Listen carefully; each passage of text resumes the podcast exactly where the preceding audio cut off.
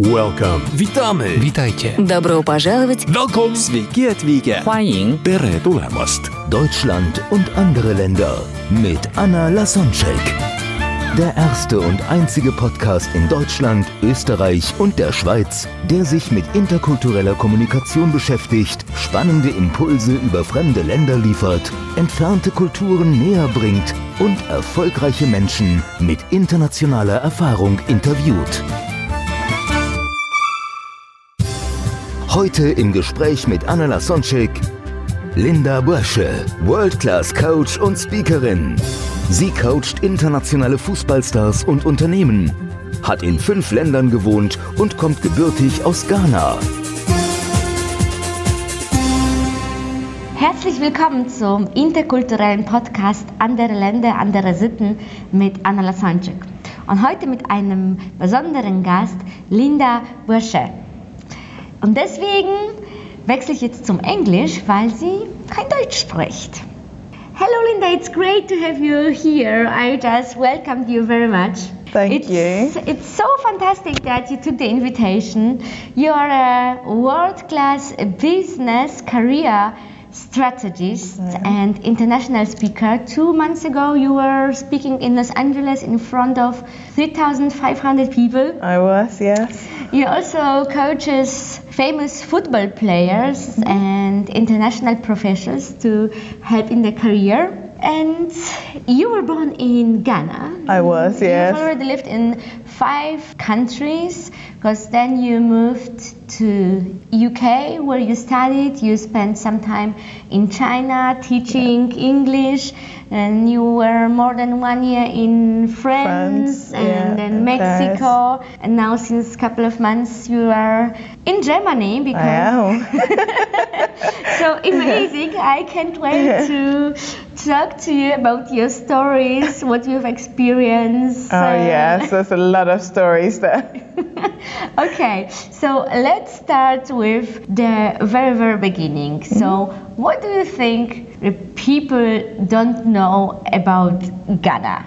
Especially you, you moved to UK. So, what did you realize that people just don't have even a clue how it's the life there? Um, I think that the stark and shocking thing for me moving to the UK is people not realizing that there, there are differences in terms of economic differences in the people that live in Ghana. I think the media can be quite manipulative in the way it's portrayed. So, as I said, people would think that everyone in Africa, well, one, that Africa itself was a country, and that they didn't realize there was different countries within, within that. Oh, and then no.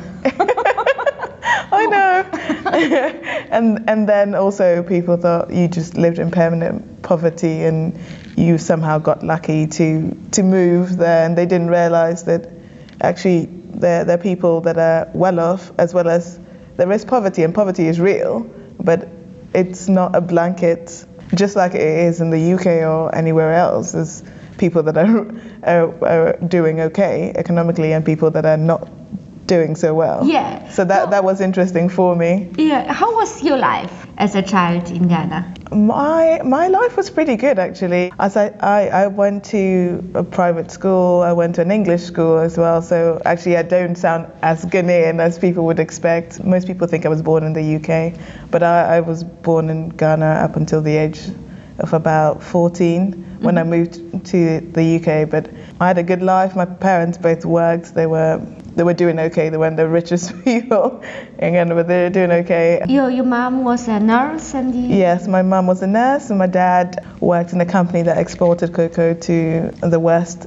So he made he made quite a reasonable living, which gave us a comfortable life Okay. um, in Ghana. So, why did you move to England? my mum first got a job in the UK, so she'd moved there for about seven years and was working in the in the UK. And then my dad decided he didn't want to do the long distance thing anymore. Why do people move? It was, a lot of it has to do with love. Um, so my dad decided um, we would join her there after seven years. So Okay. So, how, how was it for you? How, how much in advance did you know it? How, how did, did it happen? How does it happen? Very fast, quite unconventionally, really. So I was in boarding school at the time, Actually, I remember this because it was during my accounting exam. The headmistress came out, came to the exam room and called me. I was like, well, what's she doing? I'm in the middle of an exam. And she was like, oh, we've just received a phone call from your dad. Your family's relocating to the UK. So in, in two days, two days, you're going to have to pack and, and leave. And I couldn't believe it. I knew that my dad had the, the intention, but I couldn't believe how quick it was. And In two days. in two days, in two days, and I had to to pack my stuff. And I was in boarding school that was quite far from where my parents lived. It was about five hours away, and I hadn't seen my my dad in so long. So just hearing this from my headmistress, and we weren't allowed phones or any sort of communication with the outside. It was a Catholic boarding school, so fairly strict. And yeah, we had we I, I just had to move. So actually, I didn't tell anybody. I didn't You- tell you- any of my you just friends. disappeared and I disappeared. I, I got my, my bags, packed most of the things. I left like my mattress and things just so that I wouldn't arouse the suspicion that I wasn't coming back, and just moved. And that, obviously I didn't need it because I wasn't moving to the UK, so I wouldn't need all those things. And I, I moved. I, I went to Accra, which is the capital, and then within two days we moved to the UK. In 50, like, I literally had hand luggage, 15 kilos, to pack my life and start a new life in the UK. wow, How crazy. that's amazing. So, how was the beginning in England when you just got there? What just struck you? What was what was different at the first sight for you? Everything. You know, coming from, again, being in a British boarding school and thinking, well, I had the same education as British people. So um, I think for people that don't know, Ghana was colonized by the British. So we have English as our official language, even though we have 47 other languages in Ghana. So 47 I, languages, 47 languages. Within one country. within one country. Yeah, Africa is a fascinating place. so that that was different because coming to the UK and realizing, even though I spoke English, the accent was different. I didn't understand the slang. They spoke a lot faster than we do in Ghana, and I, I couldn't understand people. And then there's the issue with different accents Yeah. which you don't really know when you're you're living in Ghana. So that was a massive shock. Yeah. w- Was the speed of life also faster?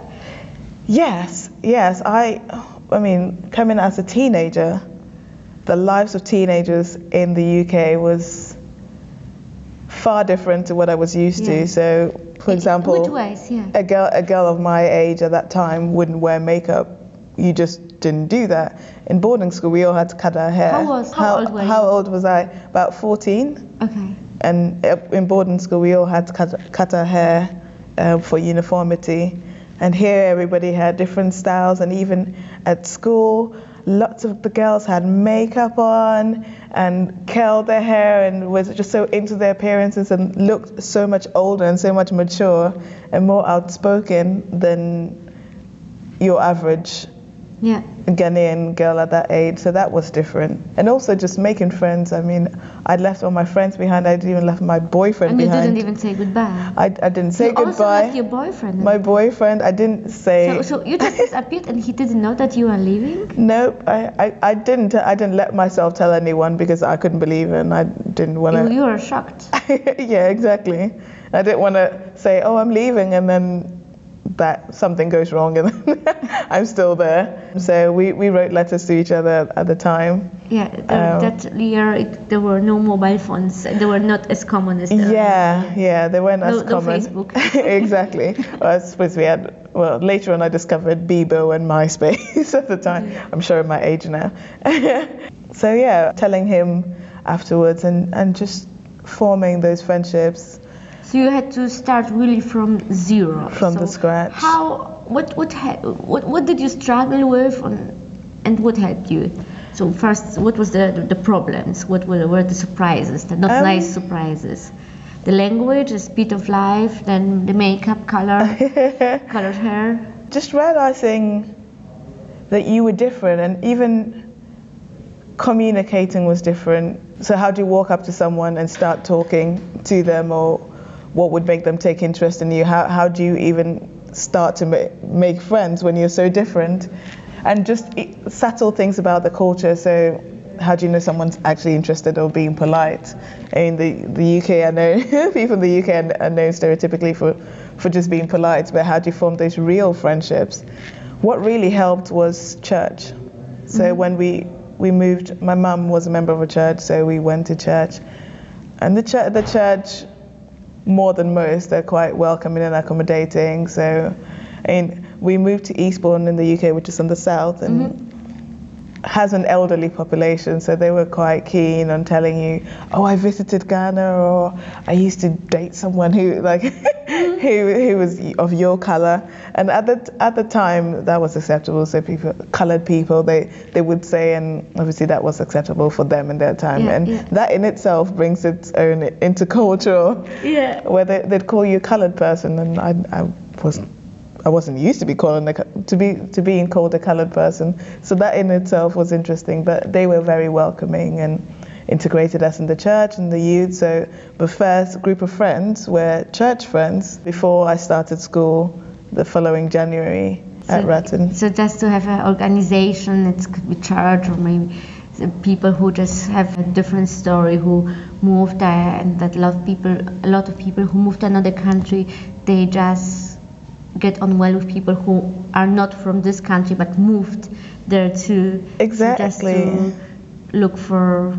for For, for similar groups, so expat groups are really good for that, or meetup groups of other foreigners, because you've got that thing in common. So you, I think one of my, my very best friends actually, and we're still friends to this day. One of my oldest friends from the UK, she was Indian, and actually that's a bit of a sad story. At school, she started bullying me before we became friends, and I had to nip that in the bud because I'm not the kind of person to be bullied, but whilst I was still finding my feet, that was quite hard. And I realized later on that because of her experience being a minority, so I, I my, my brother and I were the only black people in the in the school.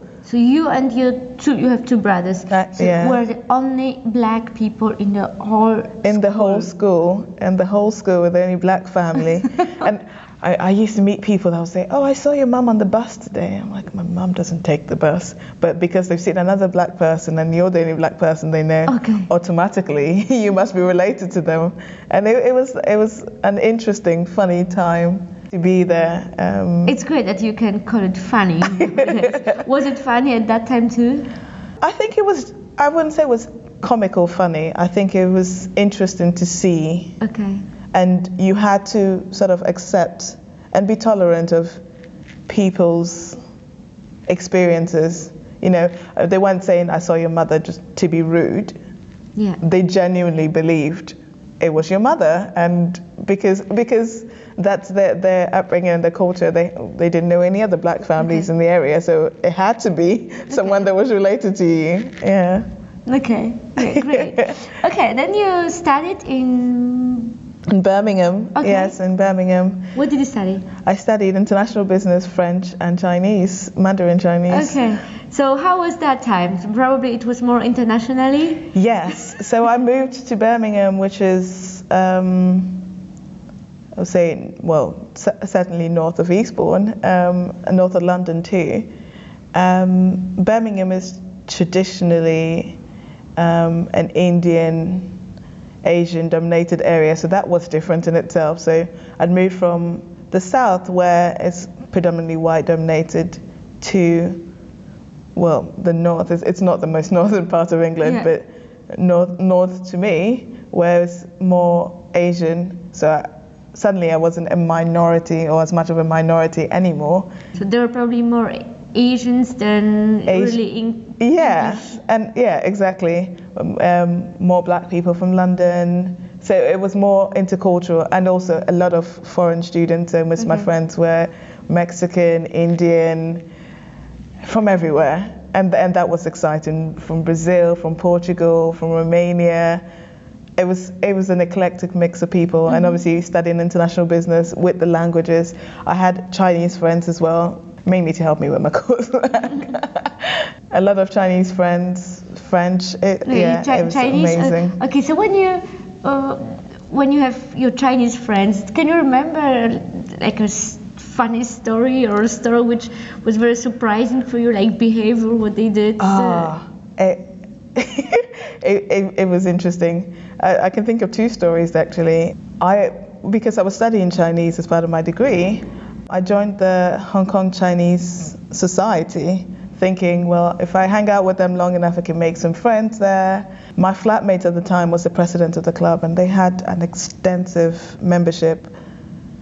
But because I was the only one that's not Hong Kong or Chinese, Hong Kongese or Chinese, I wouldn't get invited to the meeting. So I pay my membership fees, but I don't get invited to it. And they speak in Mandarin or in Cantonese when they meet. Oh, It was mainly Cantonese because most of them were Hong Kong mm-hmm. Cantonese, Hong Kong and Canton, China. So I, I thought, well, what's the point? Like, why am I being like discriminated against? They, Yeah. they were happy to collect my membership fees, member, exactly, but I just don't get invited to these things. And even when I did go, because sometimes they'd host uh, meetings in my in our flat, because my flatmate was the president. Nobody would talk to me because my level of, of uh, Mandarin wasn't as great as theirs, and culturally we were just so different. So that was interesting. Okay. So mm. now, after all you've known and experienced, what, what do you think? What was the reason for that? It, it's a cultural Yeah. It's a cultural thing. People, birds of the same feathers, like to flock together, and when you have something in common, you like to Yeah. flock together. Uh, as I got It's- it's- better, it's- they, they are very, very close to each other when they are you, when you are in group, but you are very, very far away, distance to people like who are out of the group. So they- exactly. if they are friends, they do much more for their friends than the Western people would do. But Definitely. if you don't belong to them, you, You, you've got to gain, you've got to build that credibility and gain membership into that group. And as I became better in Chinese and hanging out with them a lot more, I, I became part of the group. But it was really funny. I, um, we had a, a Chinese meetup group, and every week we'll meet up, do an, a language exchange. They used to help me with my presentations and my essays, especially with the characters. And we'll go out for a meal. So I'm, I'm the only black person with all these Chinese people in a restaurant. And every restaurant we go to, everyone will be, be given a chopstick or be given chopsticks, and they'll always hand me a fork. Mm-hmm. And my friends used to joke that she, like I'm more Chinese than them because some of them were British born. Um, Yeah. So didn't speak the language as well as I did, or didn't know the culture as, as well as I did. But the assumption will be made that I was a foreign person out of it, yeah, and, and they were probably shocked. Yeah. You talking in Chinese or ordering in Chinese or even hanging out with them for that matter. So that was interesting when I became part of the group and the different treatments from different people until they, they knew me and realized, oh, actually, like she understands Okay. the culture. And Okay. Yeah, then you spent some time in China teaching English there. yes. And how was that? What was your biggest surprise Um, at, at first? You know, I, I, for me personally, as well, I think that was an experience on its own because imagine an African child, so English wasn't my first language or mother tongue, so having now become English and then going abroad to teach English to people of different cultures. So I think for me, it was like, oh wow. And, and then again, gaining their credibility when I got there because Yeah. when you expect an English teacher, you wouldn't expect someone that looks like me to come. I would. well, you would. You were the intercultural expert. um, so coming there, proving myself, and oh, I'm actually English, and yes, I can teach you the, the language. So for me, it was oh wow, what a, what an amazing turn of events. But also the reaction to people. Um, I lived in different parts of China, and depending on where I was, um, there wasn't that many black people, and even even in areas where I thought, oh, I've seen a couple of black people you still i felt i remember feeling like an alien like I, I just dropped out of the sky. So in public transport for example you look around and everyone's pointing at you or talking or whispering behind your back. Like you just dropped out of nowhere and in england i was used to being minority but not the only one Yeah. in Ghana, I was part of the majority and just normal, and and then going to China and just being an alien. pretty much. Okay. That, so that was interesting for me. It was interesting that people people would ask to touch your skin, to feel your skin. Is it real? And sort of questions that you would never imagine that you'll you'll be asked. Yeah, so can I touch your hair? I mean that happens in England as well. But can I touch your hair, or or just can you take a, fit, a photo with me? Like as, as if I'd earned the celebrity status by by just being different in that Yeah. place. So that was really interesting for me. Mm-hmm. And I think most people that have traveled to China, whether I think blonde and blue eyes, they Yeah, they, it they get that a lot. in India, yeah. Do you know what I mean? Yeah. And it's, it's the same with being black and, and just from a different culture Mm-hmm. as well, and being English as well, so black and English. So it was what, what they thought it was different Absolutely. and strange about you. What did you think about them? What was strange and different for you there? For me, this might not be the, the most politically correct. I, I thought it was interesting because coming from what's called a third world mm-hmm. Africa and seeing similarities in mm-hmm. China, it's just like, well, how come we're the third world? Like, there's a, there's a lot of similarities. So the, the level of poverty was the, was the same or equ- equally worse. A- again, and the economic disparity. You had one side of, I think in Shanghai, one side of the river is really well developed, and the other side, and it's it's as clear as day as night. You know, and you, mm-hmm. you could you could see the differences. I think getting to know the different personalities. You know, f- first when you see a group a, a group of people, the culture, you can't really distinguish the different features or the facial features and. Like I don't, I don't want to say they all look the same, but it, it takes you a while Yeah, exactly. to distinguish the faces and they, they look really similar exactly, exactly. us if you don't. Yeah. so, and, and people from the, the north have different facial characteristics to the south. So by the time I left there, I could tell the differences. And funny, I remember this one very funny story where in my class I was like, and I thought I'd got the hang of this. And I'm like, is it just me or those two boys who really look alike? And I couldn't tell the difference between these two boys. And I think I'd waited for about a month before I, I, I asked one of my fellow foreign teachers, I was like, did those two, two boys look alike to you? And I realized they were twins. they were identical twins. so I wasn't going crazy. they really did look alike. So that, that was interesting. Okay, okay. So you just there was a time when you just uh, didn't believe in yourself a little bit Yeah, because the you were so confused. What's going on? Because Okay. you, you don't want to buy into your own bias of, oh, everybody looks alike. well, then you're like, I'm pretty sure that boy and that boy look pretty similar. Okay, okay, okay. So what what did you learn from China? How do you think when you came back? How did it change you, or how did it influence your way of thinking, your mindset? I think there's a level of humility that comes with traveling mm-hmm. and experiencing different cultures.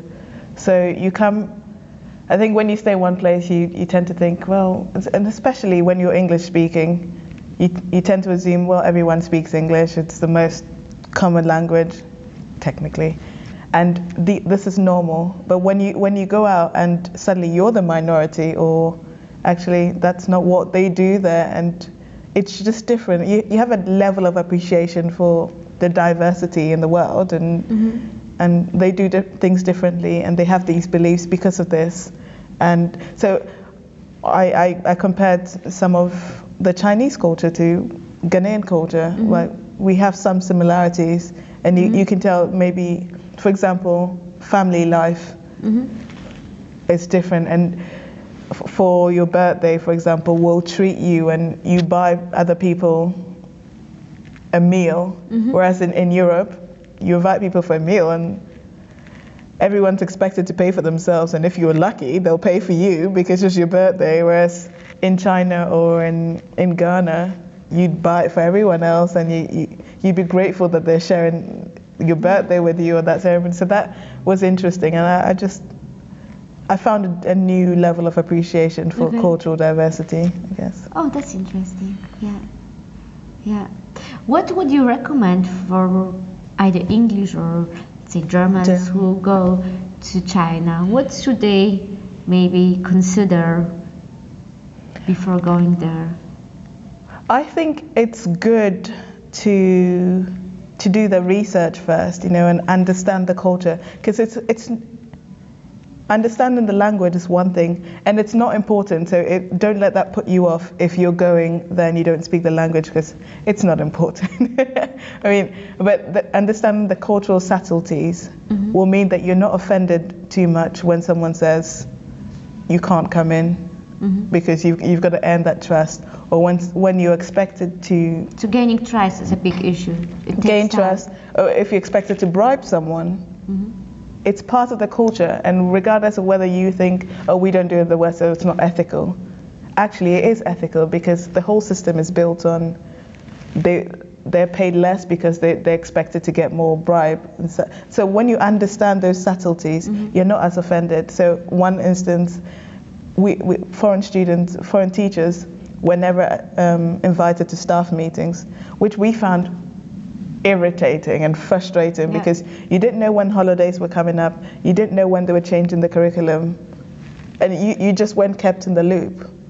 And, and that would be frustrating to most people, but when you understand the culture, that, that's just how they operate. So you're lucky you were teaching there and you weren't invited. exactly big- to, to a staff meeting, and you would think, well, that's ridiculous. Like I, I deserve to know this, but it's just how they operate Okay. you know and when you were you felt privileged so I- i think we, we were talking about would you ever get invited to a home um, a chinese home you've got you've got to earn that trust for them to invite you but they'll invite you for a meal and and when you've even crossed that bridge of being invited for a meal that's a huge achievement you know so it's not just a staff party because you could just as easily not be invited Yeah. so, yeah. so that was so you appreciate it. So you know that it's it's it was the next step. Exactly.